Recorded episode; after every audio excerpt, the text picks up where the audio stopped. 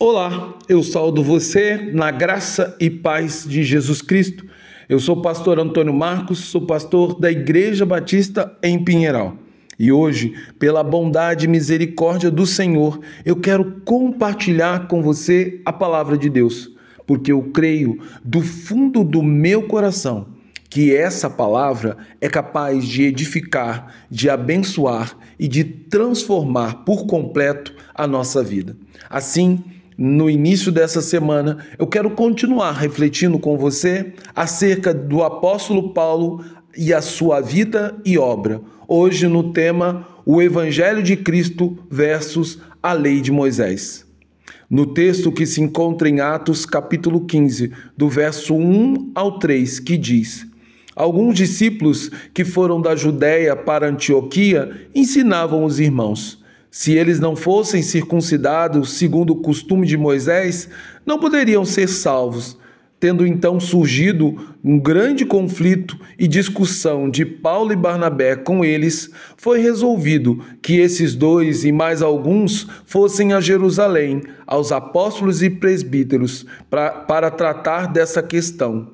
Encaminhados, pois, pela igreja, atravessaram as províncias da Fenícia e de Samaria e narrando a conversão dos gentios, eles causaram grande alegria a todos os irmãos.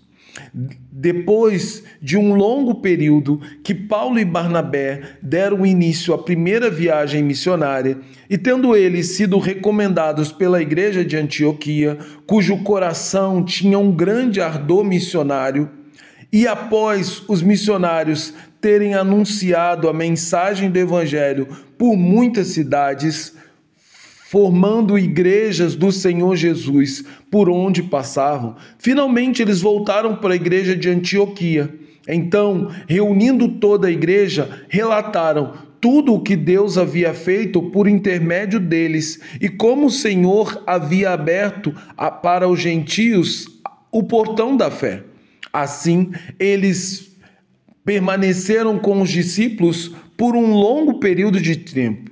Porém, nem tudo eram flores de, dentro da igreja de Cristo pois alguns indivíduos que vieram da Judéia para Antioquia começaram a ensinar que se os irmãos não fossem circuncidados segundo o costume da lei de Moisés, eles não poderiam verdadeiramente ser salvos. E assim, eles estavam acrescentando à mensagem do Evangelho uma exigência que, já, que Jesus jamais mencionou.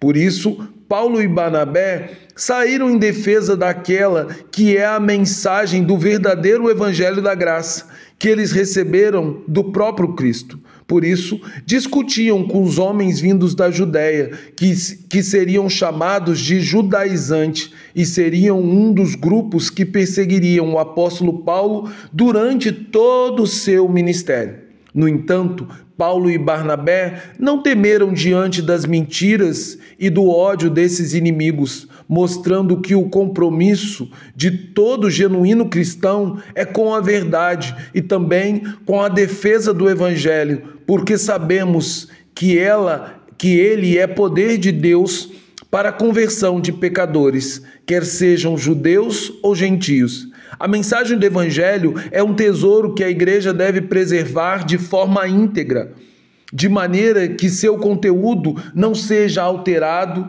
não seja adicionado e nem, nem removido em uma palavra sequer. Dessa maneira, somos levados a aprender que o papel do verdadeiro crente em Jesus é tanto anunciar a mensagem do Evangelho, como, de, como também defendê-la com a sua própria vida, para que ela não seja corrompida ou distorcida por aqueles cujo coração não conhece o Senhor. Essa terrível contenda de Paulo e Barnabé contra os judaizantes produziu dois acontecimentos importantes, ou se você quiser, dois frutos importantes. O primeiro foi o Concílio de Jerusalém, onde os apóstolos e presbíteros da Igreja de Jerusalém determinaram que os gentios não precisavam se circuncidar e nem aderir à lei de Moisés para serem salvos e serem recebidos no seio da igreja. Eles declararam de forma unânime que a salvação é exclusivamente pela graça de Deus, por intermédio da obra completa de Cristo na cruz do Calvário.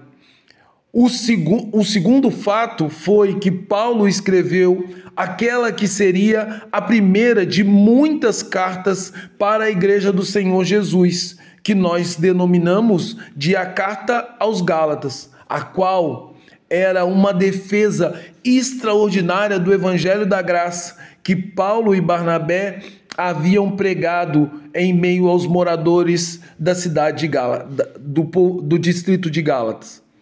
Portanto, eu convido você a crer de todo o coração na mensagem do Evangelho da Salvação, que é fruto da graça de Deus na vida do pecador.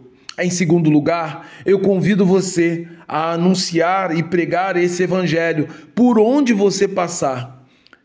E ao mesmo tempo, eu convido você a ser um defensor convicto desse evangelho, de maneira que ele não seja alterado ou corrompido pelas mentiras dos homens, a fim de que muitas outras pessoas sejam salvos por meio do intermédio do evangelho da graça.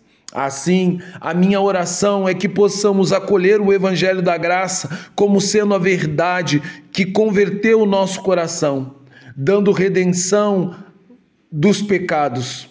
Rogo também para que tenhamos plena certeza que nossa salvação repousa na graça e não em nossas obras, e que assim possamos ter uma profunda gratidão ao Senhor.